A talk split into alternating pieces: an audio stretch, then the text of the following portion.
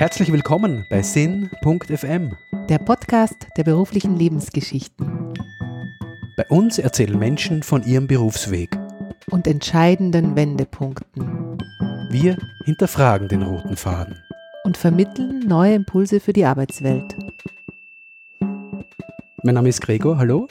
Hallo, ich bin die Gabi und ich freue mich sehr, dass wir heute das Gespräch mit Ali Maloci führen dürfen. Hallo Ali. Hi Vielen, vielen Dank für die Einladung. Ja, Ali, du bist für uns eine sehr inspirierende und spannende Persönlichkeit. Dankeschön. Du bist der Gründer von Watchado, eine Plattform für Berufsorientierung, Videoplattform, wo Menschen ihre Berufsgeschichten erzählen. Und äh, du hast dich aber dann eigentlich auch aus dem operativen Geschäft dann wegentwickelt. Du gibst in den letzten Jahren sehr viele Vorträge, beschäftigst dich mit vielen, vielen Themen zur Berufsorientierung, speziell für junge Menschen. Bist auch EU-Jugendbotschafter Genau, ja. hast deine eigene Lebensgeschichte schon geschrieben im letzten Jahr. Also das Buch von dir heißt Und was machst du so? Das haben wir beide gelesen, empfehlen wir gerne weiter Mit Das vollem. Herzen. mit ja. vollem Herzen. Und Ali, äh, dein neuestes Werk ist eine Studie, hast du jetzt herausgegeben mit dem Zukunftsinstitut, hast einen Work Report geschrieben, wo du deine Erfahrungen, die du inzwischen am Arbeitsmarkt auch mit den vielen Kunden und den vielen Menschen, mit denen du sprichst, äh, verarbeitet hast, in, auch in einem Blick in die Zukunft eigentlich. Mhm. Und uns wird jetzt einfach mal interessieren, wo du gerade stehst. Ja? Also wo ist gerade deine berufliche Entwicklung hingegangen? Was beschäftigt dich gerade? Das ist eine wundervolle Frage und ich denke, dass die Dinge im Leben immer ihre Zeit brauchen, also auch Fragen. Also die Entwicklungssprünge in unserem Leben sind ja ein bisschen so wie bei einem Sportler, dem seine Muskeln wachsen erst, wenn er ins Training geht, absichtlich sein Gewicht erhöht, dann beginnen die, die Muskeln zu wachsen in der Regenerationsphase. Die letzten Jahre waren Training, Training, Training, egal ob ich jetzt mit Menschen, mit Erwachsenen gearbeitet habe oder mit Jugendlichen, Bücher geschrieben habe, äh, Menschen gecoacht habe, beraten habe. Und jetzt war so eine Regenerationsphase, wo plötzlich Dinge aufpoppen, wo du noch merkst, ja, du bist in dieser Welt mit einem Sinn angetreten oder der Sinn hat eigentlich dich gefunden, so muss man das definieren. Die Frage ist, wenn ich eines Tages Kinder habe und die sagen zu mir, was ich aus meinem eigenen Leben gemacht habe, dann möchte ich nicht nur das Gefühl haben, dass ich viel erlebt habe, sondern die Dinge, die ich in diese Welt gebracht habe, so in die Welt gebracht habe, damit sie auch wachstumsfähig alleine, also für sich selbst sind. Das ist so, wie wenn du ein Kind in die Welt bringst und das Kind ist mit 30 Jahren auch abhängig von den Eltern. Bist du dann ein gutes Elternteil oder warst du eigentlich nur so egoistisch, dass du dem Kind nicht die Flügel gezeigt hast, wissentlich, dass das Kind vielleicht wirklich wegfliegen kann? Ich habe in einem Interview über dich gelesen, dass du es nicht magst, erfolgreicher Unternehmer genannt zu werden. Einerseits stimmt das. Und wenn ja, warum und was bedeutet Erfolg für dich? Ja, das stimmt. Ähm, ich finde, das Wort Erfolg ist total schön. Das ist eine Sache, die erfolgt. Ich mag es nur nicht, wie unsere Welt Erfolg definiert. Also wenn wir ein Wort hören, unterbewusst poppt ein Bild auf. Und wenn du heute an Erfolg denkst, dann äh, denken die meisten Leute an irgendein Wirtschaftsmagazin, wo auf der ersten Seite irgendein griesgrämiger Typ ist im Anzug, die Arme verschränkt und das ist dann die Power Pose und das ist Erfolg. Aber du wirst niemals Erfolg definieren mit der, der Familienvater, der es geschafft hat, nur mit Teilzeit zu arbeiten, um seine Kinder heranwachsen zu sehen. Du wirst niemals auf so einem Wirtschaftsmagazin vorne sehen, einen Krankenpfleger eine Krankenpflegerin, die pro Jahr sich um 500 Leute kümmert. Du hast immer dieses Bild von Menschen, die das Geld anderer Menschen verwalten, ein Unternehmen haben, 30 bis 50 Mal so viel verdienen äh, wie die Mitarbeiter, die genauso ihre Stunden da investieren. Und ich habe vor zehn Jahren bei der Jugend Caritas Workshops gemacht in meiner Freizeit für ausländische Kinder, die keine Eltern mehr hatten. Und wenn du schaust, dass ein Kind später mal die Abendschule macht und weitermacht, das ist Erfolg. Und ich kenne kein KPI-Sheet, wo du das in irgendeinem Umsatz oder Zahl messen kannst, sondern das ist das Gefühl des Menschen, der dir dann vier Jahre später schreibt und sagt Danke. Und ich mag das überhaupt nicht, wenn die Leute über Erfolg sprechen, außer es sind Menschen, wo du weißt, dass die eine andere Sprache sprechen. Wenn die wissen, dass Erfolg genauso ist, ich weiß es nicht. Wenn du dankbar bist, dass du überhaupt in der Früh aufwachst. Und wie definiere ich Erfolg? Also, ich sag's mal so. Ich hatte früher ein Leben, wo ich immer gedacht habe, das sind noch diese paar Sachen, die muss ich noch schaffen. Und das will ich noch machen. Und das muss ich noch machen. So eine ri- riesige Bucketlist, wenn man so möchte. die gibt's nicht mehr. Also ich bin total glücklich mit meinem Leben und ich glaube, dass das, was vor mir ist, tausendmal cooler ist, als was, was ich schon erlebt habe. Nur wenn ich morgen nicht mehr aufwachen sollte, dann ist es okay. Also es gibt nichts, was ich noch irgendwie schaffen muss. Ja, ich will noch Vater werden und das Ganze. Und ich will 113 Jahre alt werden, aber ein Taxi könnte in mich knallen oder ich weiß nicht, was auch immer. Und da muss man mit sich selbst die Frage stellen, ist man mit sich selbst im Reinen? Aber alle gleichzeitig ist das so als Aufgabe an dich hingewachsen und du verkörperst jetzt eigentlich so im Grunde genommen die Möglichkeiten, die jeder Mensch, wie du sagst, ja. so als genialer Mensch schon in sich trägt. Ich finde, du hast so eine sehr große Verantwortung übernommen, auch du für dich und für das, was du mhm. den Leuten sagst, weil damit äh, du wirklich einen Impact ja hast. Also die Leute schreiben dir, die Leute mhm. reagieren auf dich. Mhm. Also wie geht's dir auch in dieser Rolle selber jetzt in dieser Vorbildfunktion auch zu sein oder vielleicht auch zu wissen, du kannst bewegen? Also ich glaube, dass die Verantwortung in unserem Leben, die echte Verantwortung, die findet uns. Es gibt Leute, die laufen durch die Welt und sagen, ich will Verantwortung übernehmen und übernehmen sie in der eigenen Familie nicht.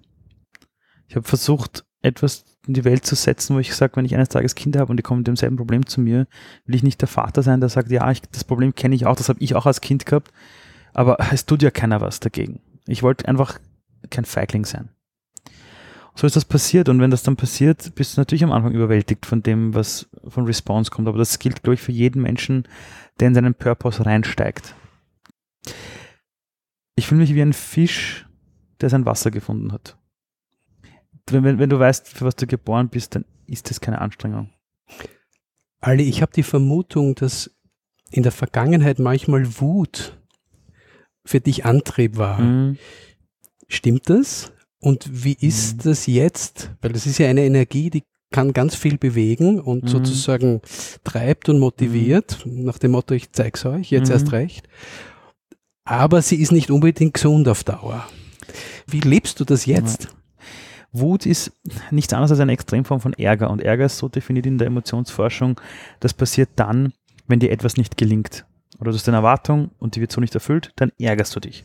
Und jetzt gibt es zwei Arten da gibt es halt immer diese Dinge, du kannst es ändern, du kannst es hinnehmen und und und. Ich bin irrsinnig schlecht darin, Dinge hinzunehmen, wenn ich das Gefühl habe, dass es unfair ist. Und ich habe mir oft gedacht, was ist, wenn du geboren wirst als Kind in einer Familie, die, die, du dir so nicht ausgesucht hast? Von Haus aus sind dir Chancen verwehrt und du hast niemanden, den du fragen kannst. Du hast keine Chance. Du hast vielleicht, vielleicht sogar die Eltern wollen unbedingt, aber die Eltern haben nicht die Möglichkeit, dich zu 20 Bekannten zu schicken, dass du mal die fragst, was sie tun. Vielleicht kommst du in eine Schule, die so überfordert ist, dass sie keine Zeit haben für berufspraktische Tage und dann bist du ein Mensch, der geboren wird, ein Genie ist und von den Möglichkeiten, die dir verwehrt sind, hast du plötzlich viel schlechtere Chancen als andere Leute. Und ich habe immer an dieses Kind gedacht, das alleine zu Hause sitzt, komplett alleine ist und sich die Frage stellt, wie kann ich von den Leuten da draußen lernen? Bin ich gut genug? Ist, stimmt mit mir alles oder nicht? An dieses Kind habe ich gedacht, weil das war ich selbst das Kind. Ähm, und so ist das Ganze dann entstanden, weil du einfach wütend bist und du denkst, das gibt's nicht. Wir leben in der besten aller Zeiten. Alle reden über Bildung, aber wir vergessen, dass wir, also, also für mich ist eine Gesellschaft nicht daran zu messen, wie wir unsere Eliten behandeln. Das ist verdammt wichtig, sondern wie gehen wir mit den Schwächsten um. Das ist wie in einer Familie. Du kannst nicht sagen, ich schaue nur auf, auf den Einserschule in meiner Familie, sondern du musst auf alle achten. Und da ist es logisch. Und als Menschheit sind wir eine, eine Familie, ob wir wollen oder nicht. Ähm, und ich war so stinksauer, dass ich so viele Projekte gesehen habe und so viele Dinge, wo es nicht um die Sache gegangen ist. Und dann habe ich mit vielen Menschen gesprochen, auch im Bildungswesen damals, und die haben alle gesagt, na, das braucht keine Aufgabe des Staats. Und wenn ich sowas höre, dann platzt mir der Kragen. Und irgendwann, werde ich niemals vergessen, haben wir mal bei einem Preis eingereicht. Und die haben zu uns gesagt, ihr hattet das beste Konzept, ihr hattet die beste Idee, aber pff, ganz ehrlich, das ist zu komplex und ihr seid keine Experten und und und. Da bin ich damals ausgegangen, war stinks an und habe gesagt, so, jetzt mache ich selbst. Und ein paar Jahre später sehen wir uns wieder. Und dem war dann auch so. Und recht ja, hast du gehabt. Ja. Also ich glaube, Wut ist extrem gut, wenn sie ins Schöpferische und ins Kreative geht. Ich greife das Stichwort Gehirnforschung auf, weil ich ja. habe da den Gerald Hüther stehen ja. auf meiner Mindmap. Ähm, der dein Mentor ist. Mhm. Magst du uns das ganz kurz erzählen? Was, wer ist er für dich? Wie ist das zustande gekommen? Also der Gerald Hüther, für die, die ihn vielleicht nicht kennen, ein ganz bekannter Gehirnforscher, dem man, glaube ich, stundenlang zuhören kann. Ähm, wahrscheinlich auch der bekannteste im deutschsprachigen Raum. Wie habe ich ihn kennengelernt das erste Mal? Ich habe mir, da war ich gerade vor ein paar Jahren selbst in so einer Krise, das war kurz bevor ich den CEO-Posten aufgegeben habe, da war ich selbst in so einem Punkt, wo ich das Gefühl hatte, ich bin nicht gut genug. Da hatte ich Anforderungen an mich selbst als CEO, dass ich Dinge schaffen muss, für die ich niemals gemacht worden war. Also jetzt weiß ich, das war damals eine Katastrophe zu glauben. Ich muss so sein. Und da war ich ziemlich in einer Sinnkrise auch mit mir selbst. Und dann gehe ich in einen Kinofilm namens Alphabet. Ich habe keinen Schimmer, wie ich von dem Film erfahren habe. Der war nicht mal jetzt groß plakatiert.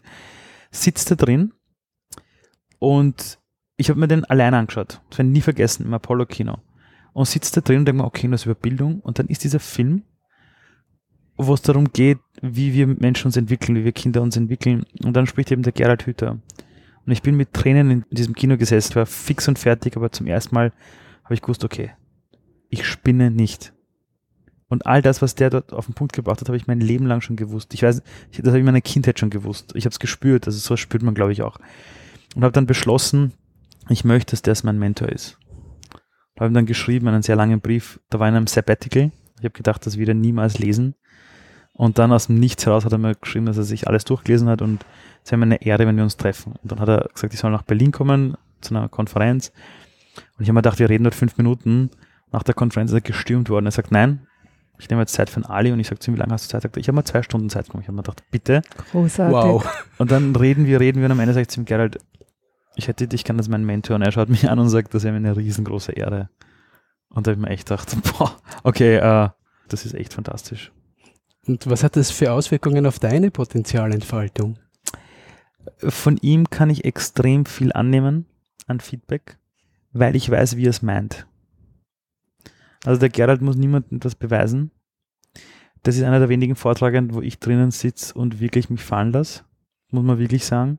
Und was es mir einfach gibt, ist, das Schöne ist, in der heutigen Welt, du findest immer Peers, die dich spiegeln. Und ihn als Spiegel zu haben, ist extrem super.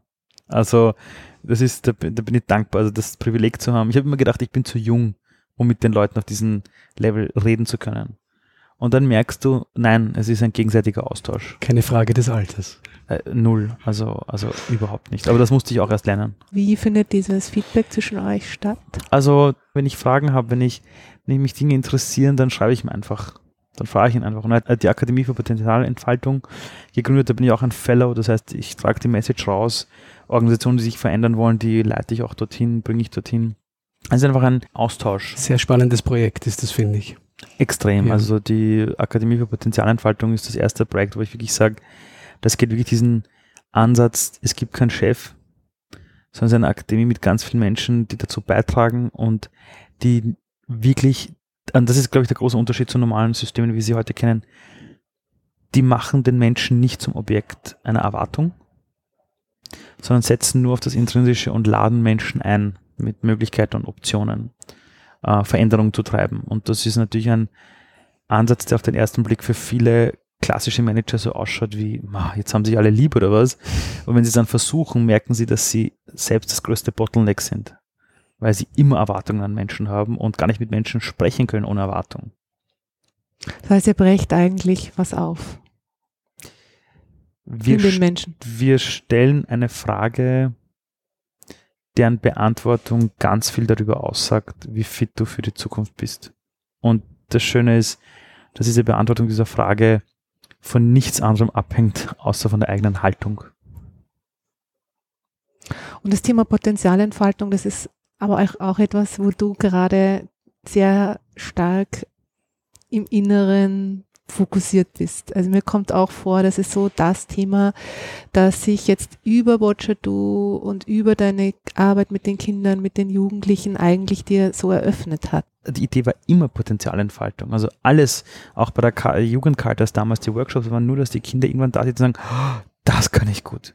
Und dann mehr brauchen sie nicht. Sie brauchen nur ein bisschen so eine kleine Guidance und ein bisschen schauen wir in die Richtung. Bei Watcher Do ging es darum, zur Potenzialentfaltung beizutragen, indem man alle Möglichkeiten aufzeigt und der Person zeigt, die Geschichte schreibst du selbst. Äh, danach ist es jetzt äh, quasi stärker geworden, die Leute mehr wirklich zu begleiten. Und ich habe einfach gesehen, du brauchst das Digitale, aber du brauchst auch das Menschliche. Also das Menschliche, Zwischenmenschliche ist extrem wichtig, um Menschen zu aktivieren und das Digitale ist dann sehr gut begleitend. Und dann bin ich auf diese Schiene gegangen, wirklich mit Menschen zu arbeiten. Also sei das jetzt bei Vorträgen, bei Coachings. Aber Potenzial für Entfaltung ist aus meiner Sicht das einzige, was unseren Planeten rettet. Du begleitest sozusagen als Coach jetzt ähm, Personen im Arbeitsleben oder auch in Führungspositionen mhm. und veränderst oder versuchst mit das Denken zu verändern.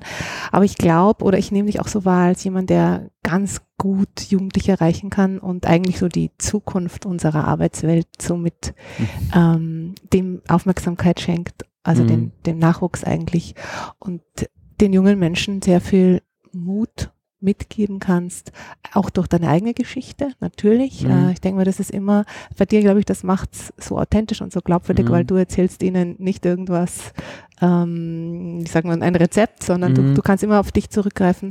Und ähm, mich würde auch interessieren, wie du dich erlebst in dieser Jugendarbeit, weil ich finde, das ist ein Riesenthema und das betrifft auch das Bildungssystem, aber ich glaube, da schraubst du wirklich äh, an in den Köpfen der jungen Menschen oder kannst da wirklich was öffnen? Also dahinter liegen ein paar Grundüberlegungen, die ich immer unbewusst gelebt habe, aber jetzt erst artikulieren kann. Das eine ist, ähm, wenn Erwachsene über die Zukunft sprechen, sprechen sie immer nur über ihr Wissen der Vergangenheit bis zum heutigen Tag. Also Experten sind immer nur Experten für ihr eigenes Wissen. Und was man machen kann, ist, dass man aus dem Hier und Jetzt mit dem, was da ist, ableiten kann, welche Zukunftsperspektiven möglich sind. Das kannst du sehr wohl machen. Welche eintrifft, ist eine andere Sache. Bei Jugendlichen ist es so, ich habe die Erfahrung gemacht, dass 99 Prozent der Erwachsenen vor einem jungen Menschen stehen und sagen, das ist halt ein Kind, ne? dem müssen wir halt was beibringen. Was ich sehe, ist, wenn ein 14-Jähriger vor mir steht oder 14-Jährige, dann weiß ich, dass in den nächsten fünf bis zehn Jahren diese Person ein Erwachsener dieser Welt ist. Eltern, Arbeitgeber, Wähler, was auch immer. Und ein Kind lernt viel schneller als wir alle eine neue Sprache und und und. Jetzt ist die Frage, wird man durchs Älterwerden gescheit oder nicht? Und wir glauben, dass nur weil wir mehr gesehen haben, wir bessere Entscheidungen treffen können. Wo wir auch wissen, dass je mehr man im Leben sieht, man teilweise manchmal zu sehr Angst dann hat, Dinge zu tun. Ein Kind fällt auf die Schnauze, dem ist das wurscht. Das, das schlägt sich den Kopf irgendwo an und spielt gleich weiter. Der 37-Jährige sagt dann, oh Gott, oh, nein, weiß ich nicht, ja, ich könnte mal was tun. Und junge Menschen haben noch ein offenes Denken und haben aber auch ganz andere Möglichkeiten als ihre Großeltern, die vielleicht nach der Kriegszeit mit Angst aufgewachsen sind. Diese Jugend kann zum ersten Mal aufwachsen ohne Angst. Wenn wir ihr nicht andauernd erzählen, euch soll es mal besser gehen als uns, ihr könnt ja alles haben und gleichzeitig sie ihrer kompletten Fähigkeit, Geduld aufzubauen, berauben, indem wir ihnen sagen, ihr könnt alles sofort jetzt haben. Wenn die nicht jeden Tag auf Social Media sehen würden, dass alle anderen ein besseres Leben haben als sie selbst wenn wir das mal weglassen und sie zurückbringen zu dem, was da ist, ihnen klar machen, was sie für kleine Genies eigentlich mhm. sind, und dass wir ihnen die Verantwortung voll und ganz zusprechen und sagen, sorry Leute, ihr seid die Zukunft. Die Klimakatastrophe, für die könnt ihr nicht. Aber es liegt an euch, diesen Scherbenhaufen in Ordnung zu bringen, weil ihr werdet eines Tages selbst für die Zukunft sein. Und diese Verantwortung kannst du Kindern voll zuspielen. Und ich glaube, ich tue mir deshalb mit Kindern leicht. Es gibt für mich keine Kinder. Das sind Menschen, die genauso da sind. Der einzige Unterschied ist, dass sich meine Eltern früher kennengelernt haben als ihre Eltern. Fertig. Aus. Die haben einen anderen Zugang zu den Dingen, die stellen andere Fragen. Und erst wenn wir als Gesellschaft verstehen, die Dynamik der Jugend mit der, mit, dem mit der Weisheit der Alten zusammenzubringen, erst dann haben wir zum ersten Mal eine Sichtweise auf die echten Probleme der Welt und haben die richtige Mischung aus Gelassenheit, tiefe Beziehungen mit dem Zugang der Jungen heute zur Technologie, Vernetzung der Welt, äh, die Offenheit gegenüber vielen Dingen, dieser Glaube daran, dass die Welt wirklich dafür da ist, dass du einen Sinn findest. Und deshalb tue ich mir mit Jugendlichen ziemlich gut, weil es ist irgendwie so, ich stehe neben einem 14-Jährigen und höre dem genauso zu, weil ich weiß, ich kann von dem gerade so viel lernen. Ich mache gerade ein Projekt mit einem Jugendlichen, der ist 19. Es ist unglaublich, ich lerne von dem jeden Tag mehr als der wahrscheinlich von mir. Und wenn du mit der Denke rausgehst, dann kannst du unmöglich Schwierigkeiten mit jungen Menschen haben. Und es geht einfach nicht. Nur die sind es halt nicht gewohnt, dass jemand herkommt und sagt, hey, übrigens, bitte Augenhöhe. Augenhöhe ja. und ernst nehmen. Ne? Genau, und Augenhöhe und ernst nehmen, damit kannst du auch mit den alten Leuten und mit den jungen Leuten. Das ist sowas von wurscht. Nur du musst das, und du musst halt diese innere Haltung haben. Die musst du haben. Aber du kannst auch was bewegen. Also ich finde, in der Sekunde kannst du dann du, bewegen. Du bewegst. Ich sehe mich ein bisschen manchmal wie der Anwalt der Jugendlichen, äh, weil ich, ich muss euch was sagen, also eine Sache, die mich geschockt hat, war, also die, ich hatte letztes Jahr 182 Vorträge. Das hat mich nicht geschockt. An Schulen jetzt oder insgesamt? Äh, insgesamt. Die Hälfte waren Jugendliche, die andere Hälfte circa Erwachsene. Also bei den Erwachsenen aber spreche ich von Lehrer, Bildungswesen und Führungskräfte. Und bei den meisten Unternehmen, wo ich bei Ausbildern war, oder bei Führungskräften, die wissen wollten, wie die Generation Y und so tickt, in den Briefing-Gesprächen ist immer dasselbe passiert. Kommen Sie bitte vorbei und erklären Sie unseren Führungskräften, dass die Jugend nicht so schlimm ist, wie sie glauben. Die glauben alle nicht nur auf die Jugend, die sagen, die interessiert ja nichts mehr, die hängen nur im Internet rum und und und. Und wenn du das hörst, dann musst du verstehen, dass jeder Einzelne, der nicht so denkt, hat sofort eine offene Tür bei jungen Menschen und verändert etwas. Ich habe tolle Menschen kennengelernt letztes Jahr, die mit Jugendlichen arbeiten, die dort wirklich was nach vorne bringen und die haben nicht meine Geschichte, sondern die sehen diese Person an und sehen in dieser Person die Zukunft der Welt und lassen das Kind auch wissen, du bist die Zukunft der Welt.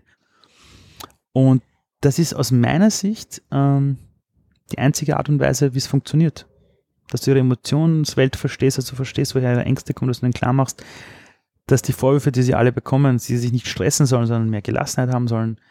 Und wenn du so mit Jugendlichen redest, atmen sie durch, sie blühen auf, sie schauen dich an, plötzlich erzählen sie dir, was ihre Ängste sind. Und, und Kinder, auch wenn sie Lernschwäche haben und Probleme haben und nicht wissen, was sie machen wollen, ich muss selten mit den Kindern arbeiten. Es sind immer die Eltern, mit denen ich arbeiten muss. Ja. Immer. Also zeig mir die Kinder mit den Problemen, ich weiß ganz genau, was zu Hause passiert. Sag Ali, was hat dich als Kind neugierig gemacht? Alles. Also das war, also wir hatten als als ich ein Kind war, wir hatten kein Fernseher, kein, also wirklich die Spielzeuge waren von der Caritas und und und. Und meine Eltern haben halt immer versucht, aus nichts Geschichten zu machen. Also mein Papa war dafür bekannt, dass er bei meinem kleinen Bruder und bei mir, wir hatten ein gemeinsames Zimmer, immer, als wir schlafen gegangen sind, haben wir uns immer ins Bett gelegt, beide sind immer im Bauch gelegt, mein Bruder und ich, jeder auf dem anderen Bett. Und mein Papa ist in der Mitte immer gestanden und hat sich Geschichten überlegen müssen, weil wir wollten Geschichten zum Einschlafen. Wir hatten ja keinen Fernseher, wir hatten keine Bücher, gar nichts. Ja, wir hatten also sowas andere in der Klasse hatten zum Ablenken hatten wir nicht. Und er hat sich Geschichten überlegt, lustige Dinge. Und meine Mutter ist manchmal reingekommen und hat gesehen, wie mein Bruder und ich schon längst schlafen. Er noch auf einem Sessel sitzt und Geschichten erzählt und selbst darüber lacht. Ja. Und wenn dich sowas prägt, dann hast du eine irrsinnige Fantasie. Oder die meiste Zeit haben wir als Kinder verbracht in meiner Freizeit in der städtischen Bücherei in Simmering. Wir hatten zu Hause einen kleinen Kassettenrekorder. Meine Mutter hat immer gesagt, ich dürfte euch Kassetten ausbauen und zu Hause anhören. Das heißt, wir hatten keinen Fernseher, aber Kassetten. Wir hatten ganz viele Bücher. Äh, darauf hat meine Mutter oft geachtet. Äh, sie hat immer oft geachtet, dass wir immer wandern gehen, auch wenn, wenn ich es gehasst habe. Jetzt bin ich ihr dankbar dafür. Das heißt, sie hat darauf geachtet, dass dieser natürliche Trieb der Kreativitätsentstehung nicht abgetötet wird durch irgendein Device, welches dich dauernd bespielt. So ein Buch musst du selbst lesen. Ein Buch liest sich dir nicht vor bei einem Radiospiel oder bei einem Audiohörspiel baut dein Gehirn automatisch Bilder im Kopf. Unbedingt. Und das hat meine Mama gefördert, sehr, sehr stark. Und das hat uns auch zu dem gemacht. Also das hat mich auch zu dem gemacht, wer ich bin. Würdest du schon sagen, dass deine Eltern so ein Nährboden sind für deine innere Entwicklung? Dieses, diese Potenzialentfaltung sozusagen, die liegt ja, ja. in diesem Geschichten geben, Fantasie mhm. anregen, so genau das zu fördern. Also wir hatten, was ich weiß, ist, dass wir viel weniger hatten als meine Klassenkollegen. Aber etwas, was ich im Überfluss hatte, war bedingungslose Liebe und bedingungslose Zuversicht, wie super ich bin. Also es hat jetzt komisch, meine Mutter hat so oft zu mir gesagt, du kannst alles, du schaffst alles. Ich habe gestottert. Ich habe als Kind mit den Augen geblinzelt, weil ich nervös und Angst hatte, vor Menschen zu stehen. Bin mit fünf nach Hause gekommen. Ich habe manchmal vor einigen Prüfungen so einen Stress gehabt, dass ich wirklich Fieber bekommen habe. Ich bin zu Hause gelegen mit schlimmstem Fieber, nur weil eine Prüfung am nächsten Tag war. Und meine Mutter hat immer gesagt, du kannst das trotzdem. Alles, lass dir nichts erzählen. Da kommst du nur schlechten, ah, wurscht, das machst du, das schaffst du, das machst du. Wenn sie gemerkt hat, in einer Schule ist es mir psychisch nicht gut gegangen, im Gymnasium hat sie mich, haben sie mich weggenommen, weil ich war auf einer Mittelschule. Das heißt, sie hat auch immer gesagt, für Bildung muss genug Geld da sein. Obwohl wir wirklich nichts hatten. Und da wächst dann schon irgendwann auf. Und ich habe ich ich habe selbst auch einen Coach natürlich, wo ich hingehe und der hat zu mir gesagt, der hat bei mir festgestellt, dass mein innerer Selbstwert irrsinnig hoch ist. Also auf einer neunstufigen Skala, Skala bin ich bei acht. Ich habe zu ihm gesagt, wirklich? Und manchmal habe ich das Gefühl, hat er gesagt, naja, hast du jemals das Gefühl gehabt, dass du was nicht schaffst? Ich habe gesagt, nein. Sagt das ist es. Es geht nicht darum, in der einen Augenblick dich in Frage zu stellen, das ist normal. Und wenn man sich mit Gehirnforschern, mit Jugendforschern, auch in meiner eigenen Arbeit, wenn ich da forsche, das beginnt alles sehr früh. Also machst du einem Kind klar, einem Mädchen, du kannst alles werden, dann sieht das Kind diese Option. Sagst du dem Kind in den ersten paar Jahren, sorry, Wirtschaft, da brauchst Ellbogen, du musst hart sein, das machen mehr die Jungs. Dann kannst du darauf wetten, dass dieses Mädchen in 20 Jahren auf die Frage, warum gehst du in keine Führungsposition, sagt, naja, dafür bin ich ja nicht gemacht. Und von dort leitet sich das ab und dort kannst du die Kinder wieder erwischen. Ja, ich finde das sehr schön, weil ich habe auch den Eindruck gehabt, jetzt auch, wie ich dein Buch gelesen habe, dass deine Eltern einfach immer an dich geglaubt haben. Immer. Immer. Ich meine, wir hatten noch nichts anderes. Also, also Aber- ist auch eine Art Verzweiflung, muss ich sagen. Aber meine Mutter hat trotzdem immer geglaubt, dass es gut geht. Also Ja. sie, hat, sie hat irgendwie diese Hoffnung immer in sich. Ja. Was bringt die Zukunft? Was willst du noch lernen? Also ich habe vor zwei Jahren die Quantenphysik entdeckt. Und wenn man sich da wirklich einliest, und da gibt es ziemlich gute Bücher, am Anfang ist es ein bisschen so wie ein Spukgespenst, aber dann verstehst du, dass das, was wir Menschen oft schon zwischen uns gefühlt haben, du bekommst eine Art innere Sicherheit dafür und weißt, dass diese Konstrukte wie Wirtschaft, Zahlen, viele Dinge, die wir haben, an denen wir uns messen, das sind eines Tages Gedanken von Menschen gewesen. Hat aber mit der Natur an sich nichts zu tun, mit unserer Biologie, mit unserem Leben. Ähm, mit diesen Dingen, woher wir kommen, warum wir denken, wie wir denken, welche Projektionen wir in unserem Kopf haben, die Gedankenmodelle da draußen, ähm, was Menschen antreibt, das war immer die größte Frage meines Lebens. Warum tun Menschen, was sie tun? Und alles, was in diesem Kosmos irgendwie auftaucht, das heißt, es gibt Wissensgebiete, wogegen ich mich überhaupt nicht wehren kann. Und was mich sonst interessiert ist, ähm, bin mittlerweile wirklich so, ich kann von jeder Person was lernen. Also es gibt keine Person, die nicht irgendwas in ihrem Leben hat, was sie mir beibringt, wo ich mir denke, wow. Kennst du das Kind, das heranwächst und alles zum ersten Mal erlebt? Und dieser fragende Mensch zu bleiben, das ist mein Ziel. Hm. Alles gibt so eine Abschlussfrage bei uns, die wir gern stellen. Das ist so, du wirst sie kennen, ein, eine Zurück aus der Zukunft Frage. Also Okay. ich lade dich ein auf diese kurze Zeitreise. Du stellst dir vor, du bist 113, hast Mhm. du vorher gesagt, Mhm. mindestens, und blickst zurück. Wie schaut dein roter Faden aus, wenn du zurückblickst? Mein roter Faden. Gibt es da ein Bild? Ähm, ja, also ich habe meine Familie um mich herum. Unterschiedlichen Generationen sind da, aber auch viele Menschen, die Wegbegleiter meines Lebens waren und sind. Also ich sehe echt so eine große Wiese und sitzen und alle ganz entspannt und locker.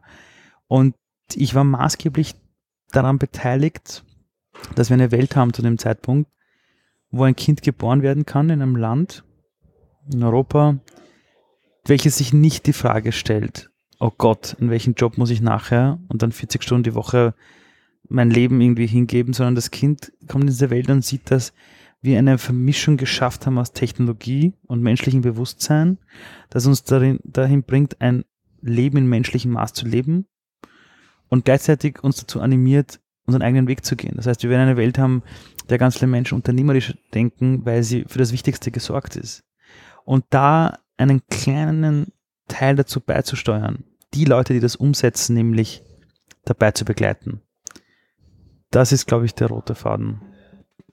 Schön. Dankeschön. Ali. Ich danke dir Danke vielmals euch. für dieses Gespräch. Danke vielmals Alles für die Gute, Fragen. Ali. Dankeschön. Ja, wir freuen uns auf diese Perspektive.